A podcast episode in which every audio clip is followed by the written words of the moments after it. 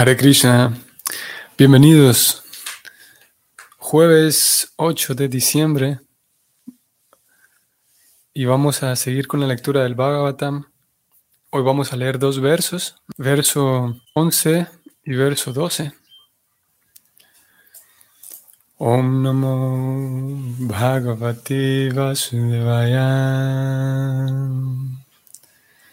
Om Namo Bhagavate Vasudevaya. Om Namo Bhagavate Vasudevaya.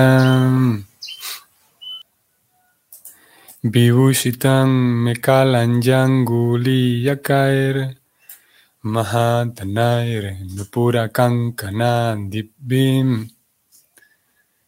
Snigda malakunchita nilakuntalair viro chamana nanakhasa peshalam. La traducción es la siguiente. Él, el, el Señor que está en el corazón, está bien adornado con un trenzado decorativo alrededor de la cintura y con anillos en los dedos, tachonados con joyas preciosas. Las ajorcas de sus tobillos, sus brazaletes, su aceitoso cabello, ondulado y de un tono azulado, y su hermosa cara sonriente, es todo muy placentero. Vamos al comentario, que es el siguiente. La suprema personalidad de Dios es la persona más hermosa de todas. Y Srila Shukadeva Goswami describe cada parte de su belleza trascendental, una tras otra, a fin de enseñar al impersonalista que la personalidad de Dios no es un producto de la imaginación del devoto, para facilitar la adoración, sino que es la persona suprema en todo el sentido de la palabra. El aspecto impersonal de la verdad absoluta no es más que la radiación que emana de él, así como los rayos solares no son más que las radiaciones que emanan del sol. Aquí termina el comentario que acompaña este verso número 11 como hemos visto, como hemos venido viendo, el sistema de Bhakti Yoga no es un sistema de carácter negativo en el cual se intenta que el estudiante abandone en un sentido negativo, con una motivación negativa y que simplemente rechace las cosas materiales, sino al revés. El Bhakti propone un método positivo que consiste en centrar la atención a través de un acto positivo, eh, un acto, sí, a través de algo activo, que es diferente a simplemente abandonar el mundo material, es algo pasivo, digamos, porque dejo de actuar en el mundo material. El Bhakti lo que dice es que eh, actúe, nos pone directamente a, hacer algo y eso que nos pone a hacer es la meditación en el aspecto positivo de Dios. En lugar de simplemente hablarnos de los aspectos negativos de la naturaleza. Así que en ese caso abandonaríamos, o sea, eh, el rechazo en sí tiene un color negativo, rechazaríamos la materia pensando que la materia es mala. Sería una doble negación. El rechazo es la primera negación y pensar que la materia es mala y nociva es la segunda negación. Pero en el caso del bhakti es doblemente positivo porque nos pone en sí, en lugar de rechazar, nos pone a buscar, que ya es algo positivo, es una acción, nos pone a buscar, a, actuar, y el actuar es servir a Dios, a través de la meditación, a través de pensar en Él, a través de diferentes ofrendas a Él. Y al mismo tiempo, como aquí estamos viendo, la descripción de Dios es completamente positiva. Incluso hasta este momento no hemos visto ninguna descripción de Dios de que Él está listo para castigarnos y cosas así, sino toda la descripción ha sido en un, en un tono positivo, hablando de la belleza de Dios. Incluso aquí en este verso se agrega que su hermosa cara sonriente, todo junto con su hermosa cara sonriente es muy placentero. Lleva joyas preciosas, anillos, colores, es todo muy positivo. Así que hay una gran diferencia entre el ah, simplemente abandonar el mundo y desapegarme de la materia. Eso es una cosa diferente a practicar bhakti yoga como tal, que es buscar a Dios, que ya es una cosa bella. Hemos venido hablando también, hemos dicho ayer cómo hay algunos grupos proponen que la divinidad ni siquiera les gusta llamarlo Dios, porque cuando llamamos a esa divinidad lo llamamos Dios, lo estamos limitando. Entonces ellos solamente quieren llamarlo la divinidad y esa divinidad no tiene ni, ni forma, porque si tuviera forma lo limitaríamos. Ni siquiera podemos decir que es él, porque al decir que es él masculino también lo limitaríamos. Tampoco ella, porque si fuera ella lo limitaríamos. Entonces hay ciertos grupos que plantean que es simplemente una cosa impersonal, no tiene forma, porque lo limitaríamos, no tiene actividades porque serían limitantes para él. Entonces eso cae, esas concepciones de Dios o de la divinidad caen en el concepto impersonalista. La persona eh, concluye y piensa que la divinidad es impersonal. Pero aquí se presentan con mucha autoridad, un libro muy autorizado, presenta todos estos detalles para qué? Para enseñar al impersonalista que la personalidad de Dios no es un producto de la imaginación de los devotos, que se ponen a imaginar estas formas antropomórficas para que facilite la adoración de ellos como devotos. No. Esa persona suprema es una persona en todo el sentido de la palabra. Es una persona. Y claro, Dios sí tiene, sí tiene energía, obviamente, que emana de Él, sí tiene amor y ese tipo de cosas impersonales que emanan de él, energía, luz, radiación, calor, amor. Pero todas esas cosas emanan de él, así como del sol emanan los rayos del sol. Pero el sol en sí es un planeta, no podemos decir que el sol solamente son rayos. El sol solamente es calor que yo siento en el día. El sol es un planeta y, y puedo salir de mi casa y mirarlo, allá está.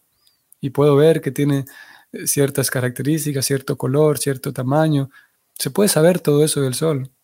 No es como que alguien diga, no, el sol no existe como tal, solamente hay calor que nos llega. La respuesta es que no. Y lo mismo Krishna. Alguien podría decir, no, la divinidad es amor, es creatividad, es bondad, es belleza, es eh, armonía. Sí, esas cosas son cosas que emanan de Dios. Pero así como uno puede salir de su casa y ver el sol, así mismo uno puede salir de sus conceptos materiales y darse cuenta que Dios existe como una persona en el, todo el sentido de la palabra. Vamos al texto 12, la traducción, directamente voy a ir allá. La traducción dice así. Los magnánimos pasatiempos del Señor y la brillante mirada de su cara sonriente es todo ello indicación de sus extensas bendiciones. Qué bonito, ¿no? Como dijimos, todo esto es una descripción positiva. No, hemos visto hasta este momento un Dios eh, enojado porque yo no lo sirvo, enojado porque yo concibo otros dioses, celoso y listo para dejar caer un, rayo sobre mi cabeza. Sino que aquí se dice eh, la brillante cara, la brillante mirada de su cara sonriente. Todo eso indica sus extensas bendiciones. Es, bonito, ¿no? Sigo leyendo. Por lo tanto, uno debe concentrarse en esta forma trascendental del Señor, mientras la mente pueda quedar fija en Él por medio de la meditación. Recordemos que estamos en el segundo canto, apenas estamos iniciando el Bhagavatam, y es esta forma de Dios o estas características de Dios las que el Bhagavatam y el Bhakti esperan que el devoto eh, mm, medite en toda su vida.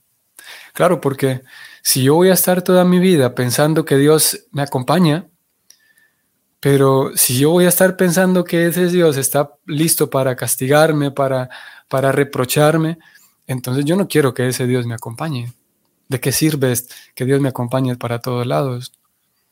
Entonces el bhakti espera que esta descripción de Dios es la que quede eh, eh, guardada en mi corazón para que cada vez que recordemos que Dios está conmigo, recuerde que Dios está conmigo con sus extensas bendiciones, como aquí se dijo. Y, no al contrario, no es que Él está conmigo todo el tiempo para vigilarme a ver si me equivoco, vigilarme a ver si hice algo mal, sino al contrario. Es una persona bella la que me acompaña todo el tiempo. Ok, voy al significado. En la Bhagavad Gita 12.5 se dice que el impersonalista se somete a una serie de programas difíciles como resultado de su meditación impersonal. Pero el devoto debido al servicio personal del Señor, progresa muy fácilmente. La meditación impersonal es, pues, una fuente de sufrimiento para el impersonalista. En esto, el devoto tiene una ventaja sobre el filósofo impersonalista. El impersonalista duda del aspecto personal del Señor, debido a lo cual siempre trata de meditar en algo que no es objetivo por esa razón existe una declaración auténtica en el Bhagavatam en relación con la concentración positiva de la mente en la verdadera forma del Señor. Claro, porque el impersonalista todo el tiempo está tratando de huir, por eso es negativa esa meditación, porque está tratando de huir de las dualidades, huir de, limitar a Dios. Y como todo lo que conoce son formas y nombres materiales, entonces trata de huir de todas las formas y nombres materiales y centrar su meditación en algo no material, cosa que ya por definición es difícil. Pero el devoto tiene una concentración positiva. Y ya dijimos cómo esos elementos, como todo el oro que porta en el cuerpo del Señor, todas las descripciones, el color azulado de su cabello, todas esas cosas son completamente trascendentales y no son características inventadas, características materiales puestas sobre Dios, sino al revés. Eso ya lo discutimos ayer. Sigo leyendo. El proceso de meditación que se recomienda aquí es el de Bhakti Yoga, o sea, el proceso de servicio devocional después de que uno se ha librado de las condiciones materiales. El Jnana Yoga es el proceso para librarse de las condiciones materiales. Después de que uno se libera de las condiciones de la existencia material, es decir, cuando uno se vuelva un nivrita, como se ha dicho aquí anteriormente, o cuando uno está libre de todas las necesidades materiales, se vuelve apto para desempeñar el proceso de Bhakti Yoga.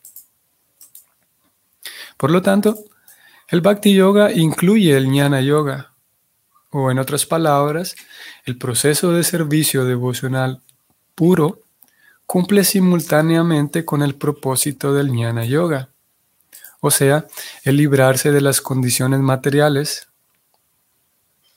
Se logra automáticamente a través del desarrollo gradual del proceso de servicio devocional puro.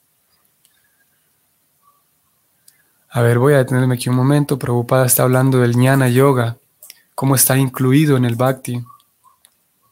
Y es que el jnana yoga, como es, podemos decir que en el sistema de jnana yoga se incluye la, la contemplación material de todos los efectos materiales, la el ponerme a razonar sobre las cosas materiales. Y como hay mucha filosofía, naturalmente cuando yo comprendo bien las cosas, entonces desecho aquellas que no me sirven y abrazo aquellas que me sirven. Entonces el jnana yoga, como hace un jnana, un estudio muy a profundidad de la materia, el jnani, el devoto o la persona que hace jnana yoga, a través de la, de la, de la inteligencia, a través de la deliberación se da cuenta de que las cosas materiales no tienen sentido, entonces las rechaza, las evitan. Después de pensar muy bien en ellas y considerarlas a través del proceso de Pero Prabhupada está diciendo aquí que el bhakti también incluye ese sistema de ñana. El bhakti también a, través de la ejecución nos regala la, la lucidez suficiente para darme cuenta que esas cosas materiales no me funcionan, no me sirven. La misma conclusión a la que llega la persona que practica el jnana yoga. Sigo leyendo. Estos efectos del Bhakti Yoga se denominan Anartha Nivriti. Con el progreso del Bhakti Yoga, las cosas que se han adquirido artificialmente van desapareciendo de un modo gradual. Como hace unos días dijimos, Anartha significa cosas artificiales y innecesarias que uno va adquiriendo. Y Anartha Nivriti es el acto de limpiarse de esos anartas.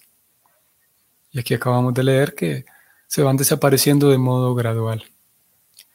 El meditar en los pies del loto de la personalidad de Dios, el primer paso del proceso, debe mostrar su efecto por medio de la Narta Nibriti. El tipo más craso de anarta que ata al alma condicionada en la existencia material es el deseo sexual. Y ese deseo sexual se desarrolla paulatinamente hasta llegar a la unión del macho y la hembra. Cuando el macho y la hembra se unen, el deseo sexual se agrava aún más mediante la acumulación de edificios, hijos, amigos, parientes y riqueza. Cuando el alma condicionada adquiere todo eso, queda agobiada por esos enredos y el falso sentido egoísta o el sentido de, entre comillas, yo y mío. Ese sentido se hace patente y el deseo sexual se expande a diversas ocupaciones políticas, sociales, altruistas, filantrópicas y a muchas otras ocupaciones poco recomendables, semejantes a la espuma de las olas del mar, la cual se vuelve muy resaltante en un determinado momento y un instante después desaparece con tanta rapidez como una nube en el cielo.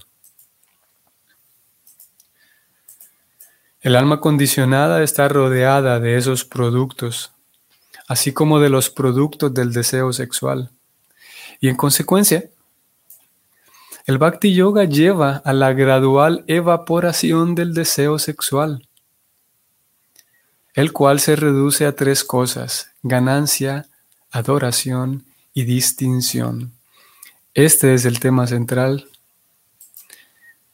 El deseo sexual. Voy a detenerme aquí un momento. El bhakti yoga lleva a la gradual evaporación del deseo sexual, el cual se reduce, ese, ese deseo sexual se reduce a tres cosas. Uno, ganancia. Dos, adoración. Y tres, distinción. Esto es eh, eh, muy interesante y al mismo tiempo muy importante porque podemos mantener esto en mente de que cada vez que las escrituras hablan del deseo sexual o cuando Prabhupada habla del deseo sexual, podemos recordar que él está refiriéndose a estas tres cosas. No solamente el deseo sexual como el, acto sexual en sí, el deseo de, concretar una, una eh, una relación sexual, sino cuando hablamos de deseo sexual estamos incluyendo aquí el deseo que uno puede tener por ganancia, ganar cosas, simplemente adquirir más cosas. O cuando hablamos de deseo sexual también podemos estar refiriéndonos a el deseo de, ser más eh, respetado o más bien más admirado, de recibir adoración, y cuando hablamos también de deseo sexual, podemos estarnos refiriendo a, al deseo de tener más distinción, de tener fama, de ser alguien, de, sobresalir entre los demás. Todo eso está incluido en el deseo sexual. ¿Cómo lo utiliza el concepto que utiliza el Bhakti Yoga, toda esta literatura? Y es más, aquí no está incluido, pero también vamos a incluirlo para que nos sirva como recurso a, a lo largo de nuestro estudio también cuando se habla de el disfrute de los sentidos, estamos hablando prácticamente de lo mismo. Cada vez que se habla de que alguien busca solamente el disfrute de los sentidos. Cuando hablamos del disfrute de los sentidos, también incluimos ganancia, adoración, distinción, ese deseo, ese anhelo. Yo puedo imaginar que voy a estar feliz cuando complazco mi deseo sexual. Que claro, también puede, habrá quienes y hay quienes tienen esperanza en que voy a ser feliz cuando pueda tener más relaciones sexuales. Pero también esto incluye que yo eh, aspiro a, y pienso que voy a estar más feliz cuando gane más cosas, cuando gane más dinero, cuando tenga más propiedades, cuando, cuando tenga más posesión sobre ciertas cosas. O eh, pienso que voy a estar feliz cuando tenga más adoración, cuando otros me, me, respeten, cuando otros me, admiren, cuando otros me den homenaje, cuando otros se den cuenta de lo, importante que soy y que, y que, lo, y que lo reconozcan. Y finalmente también podemos tener esperanza en que voy a ser feliz y todo va a estar bien cuando yo tenga una buena posición, cuando yo tenga suficiente fama, cuando, cuando pueda sobresalir sobre los demás. Y en realidad eso está muy vinculado. Esto estamos hablando aquí de la psicología del alma, que también se manifiesta incluso eh, en, podemos hablar de esa misma psicología, no necesariamente eh, yéndonos hasta el alma, sino la psicología en general de las personas. En qué medida nosotros nuestras actividades las realizamos motivados por ganar más, eh, por tener más control sobre cosas, por tener más fama o por tener más respeto, por tener más adoración. Así que eso está incluido en el deseo sexual. Y como acabamos de ver, el Bhakti Yoga busca que gradualmente se evapore en nosotros ese deseo sexual, ese anhelo por estar esforzándome tanto por estas tres cosas. Y sigo leyendo porque el tema también aquí apenas acaba de entrar. Sigo leyendo. Todas las almas condicionadas están locas tras estas diferentes formas de deseo sexual. Y vean qué interesante esto uno ha de ver por sí solo cuánto se ha librado de estos anhelos materiales, basados principalmente en el deseo sexual. Esto es el punto, que no se trata solamente de memorizar una doctrina, volverse externamente un devoto, y que, bueno, claro, ciertas actividades externas eventualmente pueden hacer un, beneficio en nosotros pero en fin de cuentas, lo que el Bhakti busca, como acabamos de leer, es liberarnos. Una persona libre, entre, en la medida en la que soy más libre, soy más feliz. Y puntualmente liberarnos de, de que quedemos como locos, como tontos, persiguiendo, esforzándonos mucho por este tipo de, de anhelos materiales, esforzándonos mucho, tal como lo hacen las masas, eso es lo que busca el Bhakti de, nosotros o para nosotros. Busca llevarnos ahí que seamos felices. Y por esa razón toda esta guía, para librarnos de aquellas tonterías que nos confunden y nos hacen pensar que voy a esforzarme mucho en esta dirección, en esta otra dirección, al fin de cuentas tratando solamente de encontrar placer sensorial, a veces sí, solamente tratando de buscar placer físico, eh, sexual, o el deseo sexual en este otro tipo de manifestaciones. El bhakti busca librarnos de eso y uno debe ver, voy a leerlo nuevamente, subrayo y leo, uno ha de ver por sí solo cuánto se ha librado de estos anhelos materiales. Podemos decir esto mismo en otras palabras, si yo entro a la vida devocional y cuidado que esta posibilidad existe y las escrituras nos alarman para que estemos atentos de esto, esto que voy a decir, uno podía entrar a la vida devocional y con el paso del tiempo ganar más deseo de distinción porque soy un gran devoto, soy una gran devota.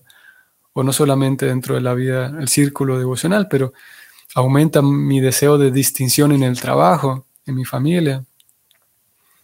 Y me puede servir a mí mismo, la vida devocional me puede servir como un trampolín, digamos, para que yo aumente más mi anhelo por conseguir más cosas, mi anhelo por ganancia, adoración y distinción. Y vale no solamente vale la pena, sino es imperativo, es necesario, es deber nuestro. El observar nuestro propio corazón, qué me motiva a hacer ciertas cosas, el deseo de adoración, el deseo de sobresalir sobre otros. Y si encuentro que estoy yendo en esa dirección, deberé saber que estoy equivocado, me equivoqué. Hay que replantearse todo. Y claro, como dije al inicio, es un tema fascinante porque tiene que ver con nuestra conducta. Y hay ocasiones en donde, como dijimos hace unos días, ustedes recordarán, que el niño necesita ver, necesita motivarse y ver cuánto ha crecido y necesita marcar en la pared con un lápiz o en algún lugar cuánto ha crecido y medirse al lado de su papá. Eso es necesario para la motivación del niño. Así que no le podríamos simplemente tirar un balde de agua fría y, regañarlo por ese acto de estarse midiendo cada tanto. Similarmente, nuestra situación, nuestra realidad es que en algunos momentos no podemos simplemente arrancarnos el deseo sexual, no podemos imitar a aquellos que ya lo hicieron. Porque yo podría decir, bueno, ya entendí que uno no debe buscar ganancia, ni adoración, ni distinción. Y como ya lo entendí teóricamente, puede ser que yo imite, pase a imitar a aquellos que ya están libres de deseo sexual, lo cual sería otro error. Aquí estamos, eh, eh, en ocasiones quedamos como entre la espada y la pared, porque por un lado decimos que, o leemos, que, es mejor no, no vivir motivados buscando ganancia, adoración y distinción, pero por otro lado es esa mi realidad. Entonces el bhakti nos va recomendando de que sí, ok, en algunas ocasiones para, eh, para, para, ciertos fines es necesario que yo persiga cierta ganancia, para yo darme cuenta que sí, que, que estoy progresando. Y en algunas ocasiones es necesaria por nuestra posición actual. Es necesario, por ejemplo, que alguien nos, que alguien reconozca el gran esfuerzo que hice que alguien nos, nos regale un poco de, atención y nos diga qué bien que hiciste lo que hiciste. Y, me siento inspirado por ver el esfuerzo que hiciste.